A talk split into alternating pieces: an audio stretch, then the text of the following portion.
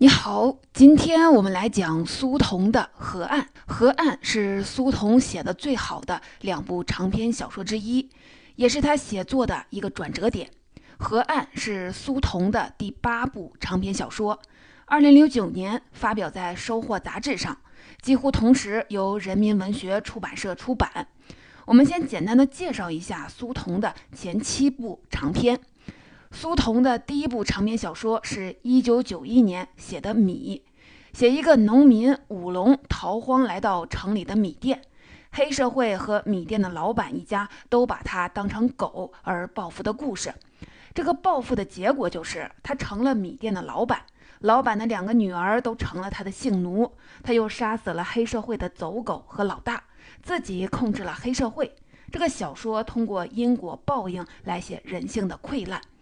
武龙后来得了梅毒，生殖器烂掉了。日本人来了以后，他的仇人和米店大女儿生的一个私生子，借日本人的手在他身上实施残酷的报复。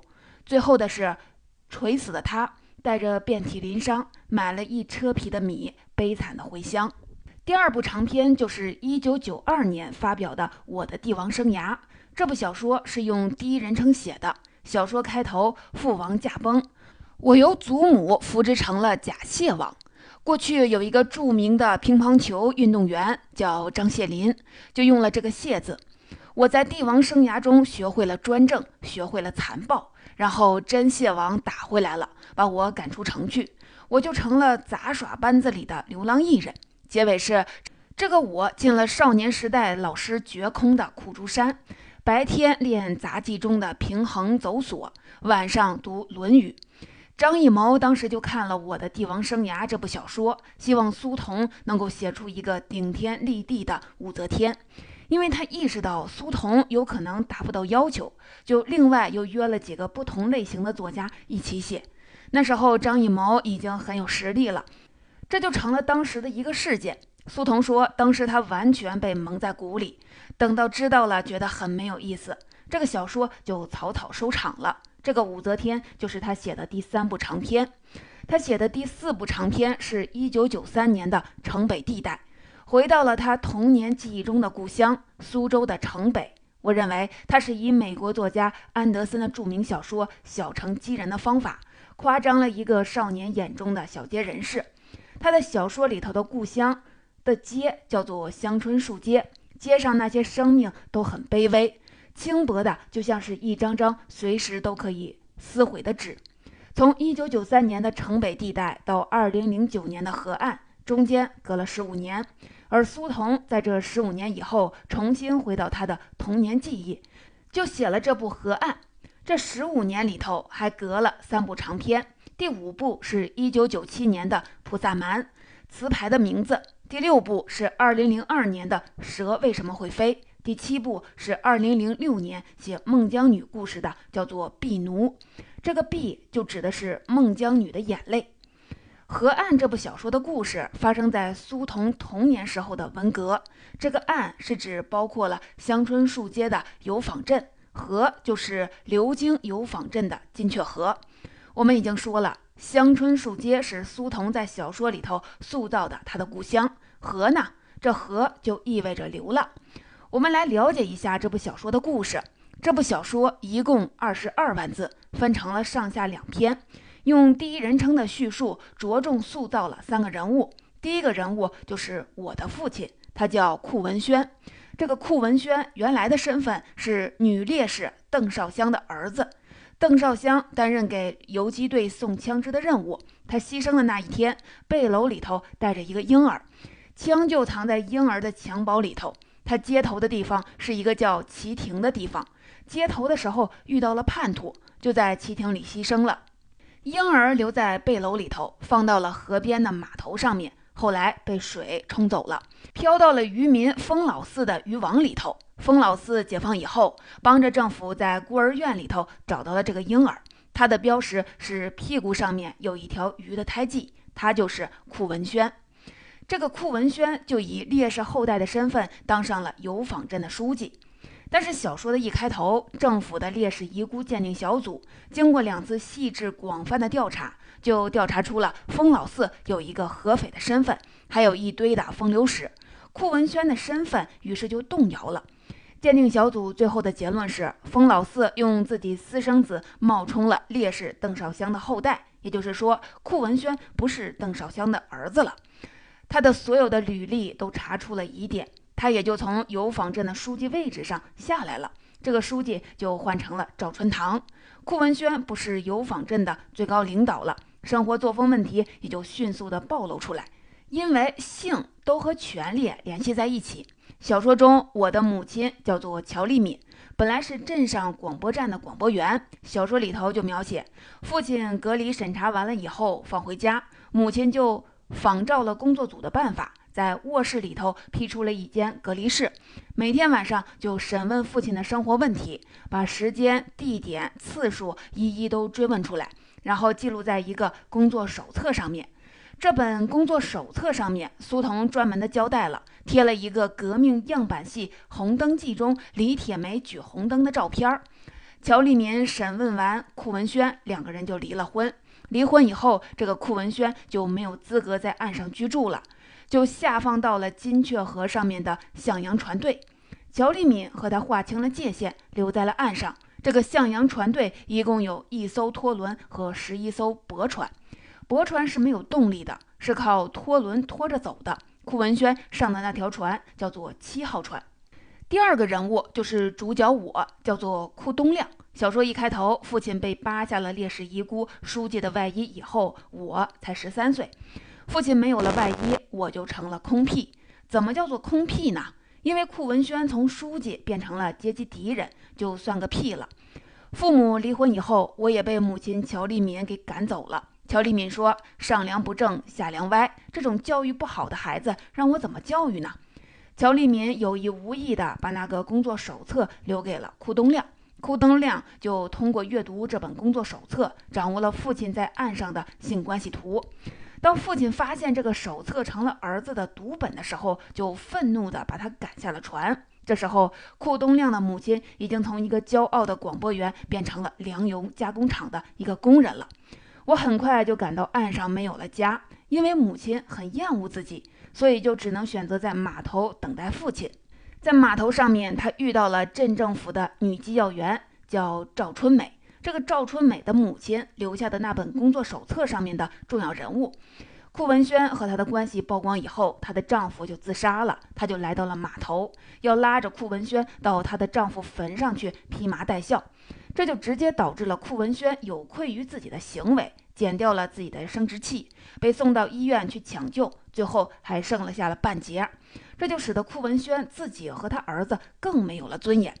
库文轩捡生殖器的时候就说：“都是他把我毁了，这下我可以彻底改正自己，不辜负我母亲的英名了。”这小说里头还有第三个主要人物，就是慧仙。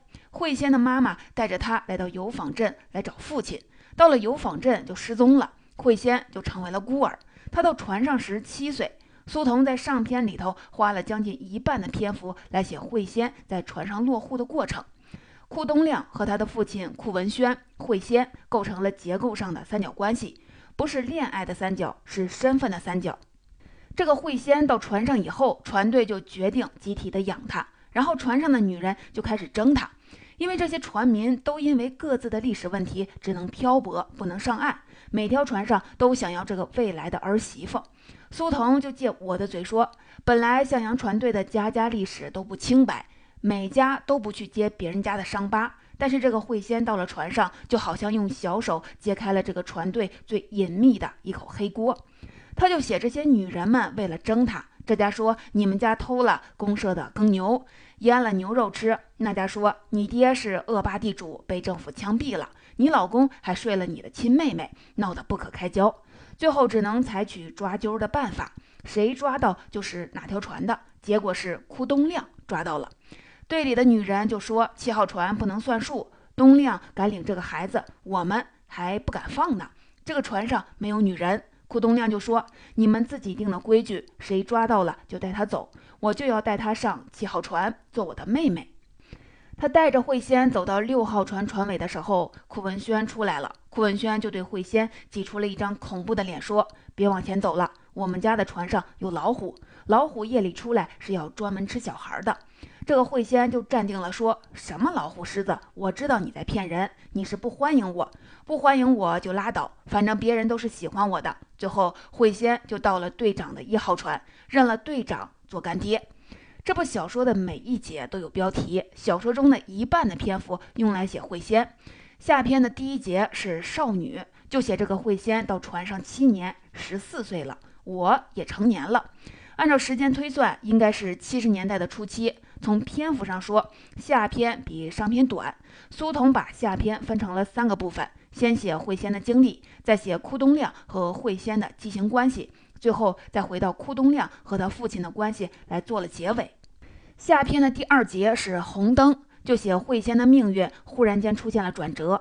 那时候的国庆节都是要搞游行的。游行就要有彩车，地区文艺宣传队的宋老师就到处的寻找革命样板戏《红灯记》里头的李铁梅的形象，最后看上了正在跳房子的惠仙，于是十四岁的朴素少女惠仙就上了岸。其实啊，他只不过是在彩车游行中做了一个李铁梅举红灯的造型，但是游行结束以后，摆造型的演员都遣散回去了，他却留了下来。为什么呢？因为地区宣传部的柳部长欣赏他，认为他可以培养，他就被送到地区的戏剧团去培训了，让这个戏剧团的一个台柱子带他学习。这个台柱子带了他一段，就把他还给了宋老师，对宋老师说：“这个女孩没有一点艺术细胞，倒是有野心、有胆量。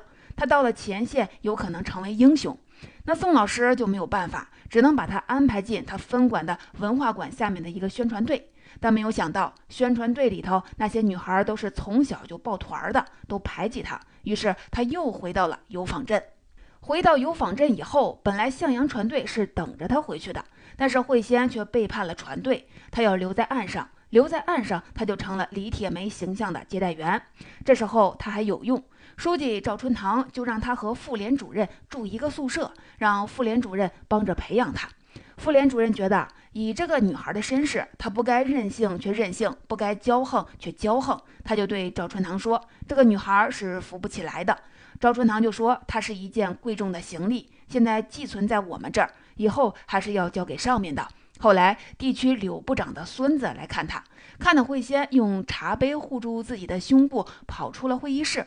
在走廊里，他就听小柳对赵书记说：“果然是在船上吃百家饭的，上不了桌。”他给他的脸盘打了八十五分，给他的身材打了七十分，说他没有胸，只有三十分。这倒提醒了惠仙，挺胸的女人才是美丽的。她总结自己的胸是因为没有戴胸罩的原因，于是一口气就去买了五个。她又把李铁梅那个长辫子给打散了，变成了两根，然后又觉得长辫子土气，就把这个长辫子盘成了高高的发簪。他不明白，脱下了李铁梅带补丁的衣服，没了李铁梅的大辫子，他的身份又没有了。他的办公桌于是就从赵书记的对门搬到了后勤科，后勤科的人也都欺负他。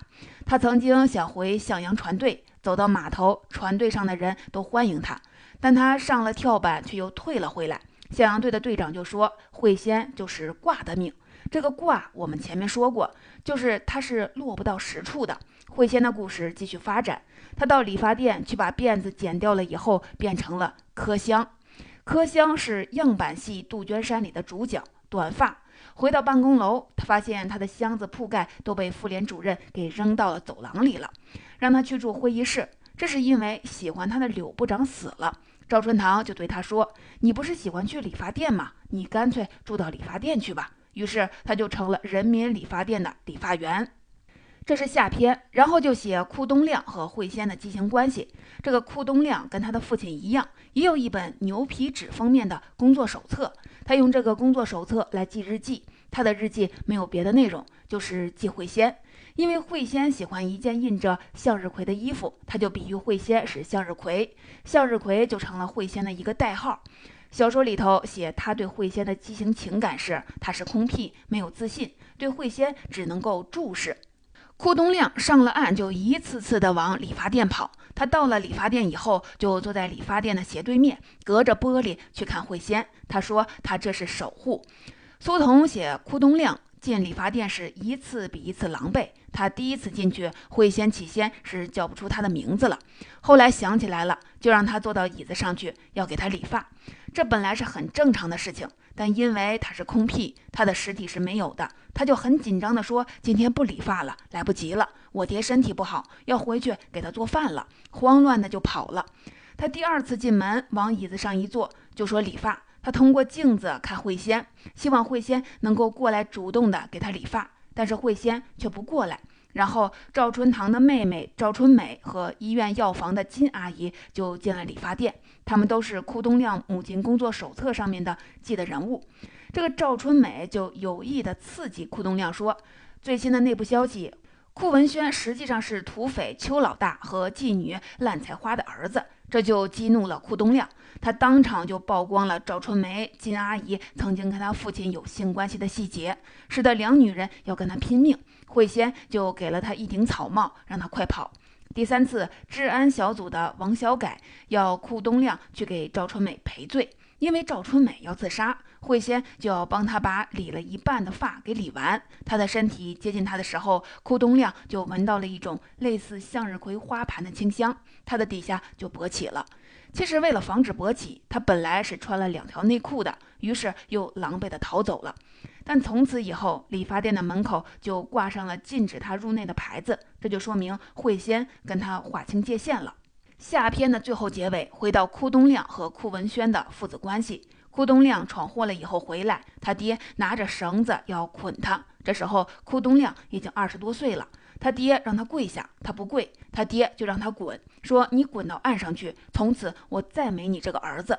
他就把所有的委屈都吐了出来。他说：“谁稀罕你这个爹呢？谁稀罕做你的儿子呢？别人的爹都有一根生殖器，为什么你只剩半根了呢？你有什么脸绑我呢？”我落到今天这个地步，都怪你。他跑了。当他打算搭车远走高飞去流浪的时候，船队里的小伙伴来告诉他说，他父亲喝了农药，送到医院抢救了。他就哭着又跑去了医院，然后就写他父亲在医院洗完胃以后出院。苏童描写库东亮背着他爹，就像背着一条巨大的空瘪的烟鱼，说他爹身上有强烈的鱼腥味儿。这时候别的船都走了。只剩下七号船停在码头上面，库东亮就把父亲背进船舱里头，说：“爹，我们到家了。”这库文轩就说：“这是我的家，不是你的家。你不是要去流窜吗？你去吧。”库东亮就说：“我走不了，你身上脏，我要烧水帮你洗澡。”他说：“我也确实需要洗个澡了，那就谢谢你，洗好了澡你就走吧。”于是苏童就描写库东亮把大木盆搬到了舱里，把窗门都关了。因为库文轩自宫了以后，洗澡就必须把窗门都关上，不让别人看。然后他就对库东亮说：“你背过身去，前面我自己洗，你帮我洗后面。”因为原来他洗澡的时候都是关着门窗的。于是库东亮第一次看见他父亲臀部上面那个鱼形胎记的头和身体都褪色了，只剩下了一个尾巴。库文轩听说他的胎记给退了，就急了，因为这是他的证据。在上篇合记一节里。库文轩让儿子上岸去买绢纸做纸花，苏童就通过文具店主任告诉库东亮说，邓少香生平有幸的发现了，他根本就不是我们这个地方的人，是逃难来的孤儿。回去告诉你爹，不要再祭奠他了。他说，历史是个谜，邓少香烈士是个谜，你爹也是个谜。别人都是越学越进步，你爹怎么越学越退步了呢？他说：“是烈属怎么样？不是烈属又怎么样？健康才要紧嘛。”但对库文轩而言，他对儿子说：“他说他等了十三年，其实只要一张烈属证，把他交给你，他就只要这么一个身份证明。”他对库东亮说：“我等了十三年，辛辛苦苦的教育你，我得到了什么回报啊？”这时候苏童就写：库东亮突然就想要为父亲做一件事情，他就把父亲绑到了他自己的床上。他对父亲说。爹，你等着，我去让赵春堂来给你道歉。我要让他给你送烈属证来。可他怎么去强迫赵春堂拿来烈属证的呢？他在束手无策的情况下，到了邓少香烈士当年牺牲的旗亭。这时，小说里头描写这个旗亭已经要拆掉，变成停车场了。那块纪念碑也要移走了。库东亮就想到要把纪念碑给父亲拉回去。纪念碑那么沉，生活中当然是拉不动的。但这是小说。库东亮在拉纪念碑的过程中，遇到了一个看守纪念碑的傻子的阻拦，还遇到了一个文史馆的研究员。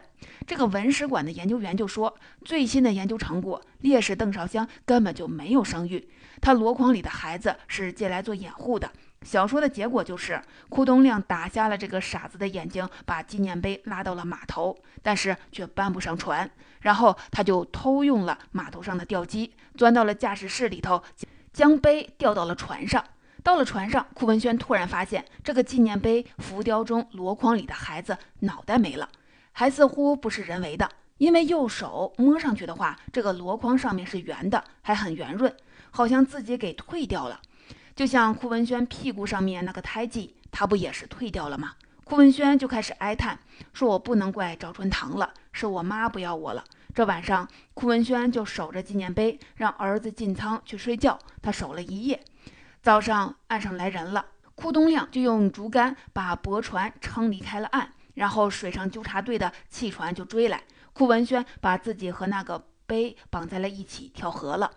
小说的尾声是我下水去找父亲，碑下面好像有生命，游出来的却是鱼。这时候，那个傻子就从医院里头出来了，他举了一块牌子。这牌子上面写着：“从今天起，禁止向阳船队的船民库东亮上岸活动。禁止上岸，就意味着切断了河和岸之间的关系，永远就被放逐了。”这就是这部小说的故事。最后再来讲讲这部小说的文学价值。首先，这部小说通过一个悲剧的结构，讲了身份对人的重要性，身份决定了命运，不仅仅是在文革中。很多时候都是如此。苏童的小说本来都是以表现他的感觉来取胜的，他的感觉非常的棒，他擅长写感觉、氛围、细节，不太擅长于写理性思考。小说中的三个人物都是身份的悲剧。库文轩是烈士的遗孤，根正苗红，在他大权在握的时候，生活作风都给掩盖了，女人们还会有被临幸的感觉。等到他外衣给扒掉了，反过来跟他有关系的女人就都有了耻辱感。库东亮也是这样，本来幸福的童年，前程远大，后来成了空屁，高贵变成了卑贱。慧仙的价值变化也是因为穿上了李铁梅的衣服，就成了意象中的李铁梅。她不爱穿李铁梅的衣服，赵春堂就愤怒地对她说：“你说你不肯穿李铁梅的衣服，我就没跟你计较。别以为你可以放任自流了。”你是李铁梅，不是少奶奶。最后，他提着李铁梅的红灯去找赵春堂。赵春堂说：“你提着红灯干什么？你拿着镜子照照，你现在身上还有一点李铁梅的影子吗？”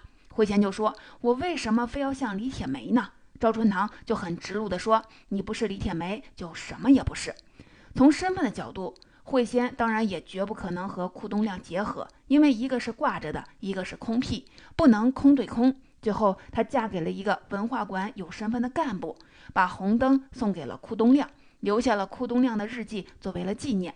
其二，这部小说和和暗的关系，岸上是身份的认可，河里头是漂泊，很有象征性。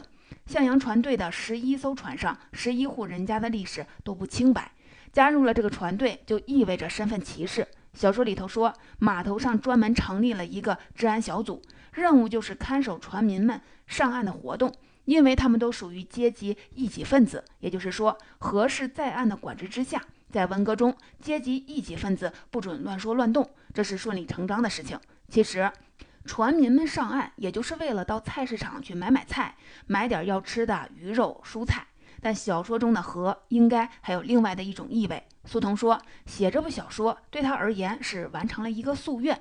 什么夙愿呢？他说：“他想写出和他亲近的河的灵魂。”他说：“他一直想写一个少年，沿着河岸去流浪，走过了一个个村庄，去找河的秘密。相对山而言，河是神秘的，深不可测。那河的秘密到底是什么呢？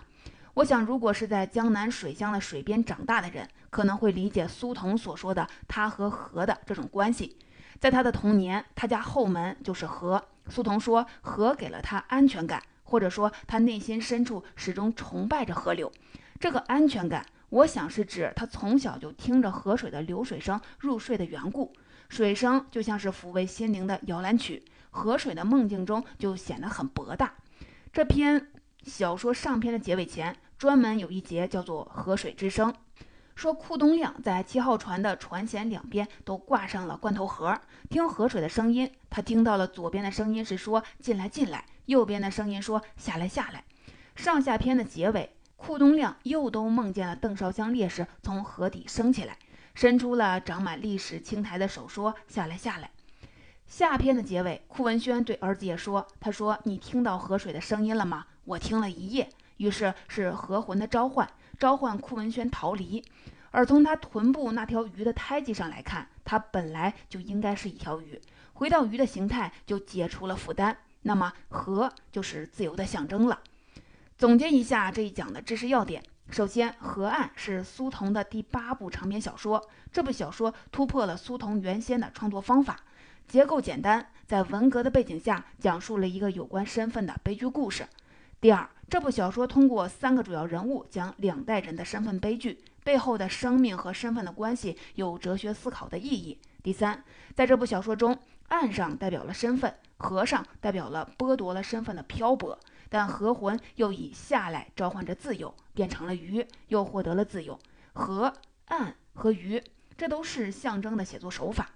第四，这部小说以文革为背景，省略了具体的文革场景，写的其实还是畸形的人性导致的悲剧。苏童是要唤醒读者思考畸形人性的成因。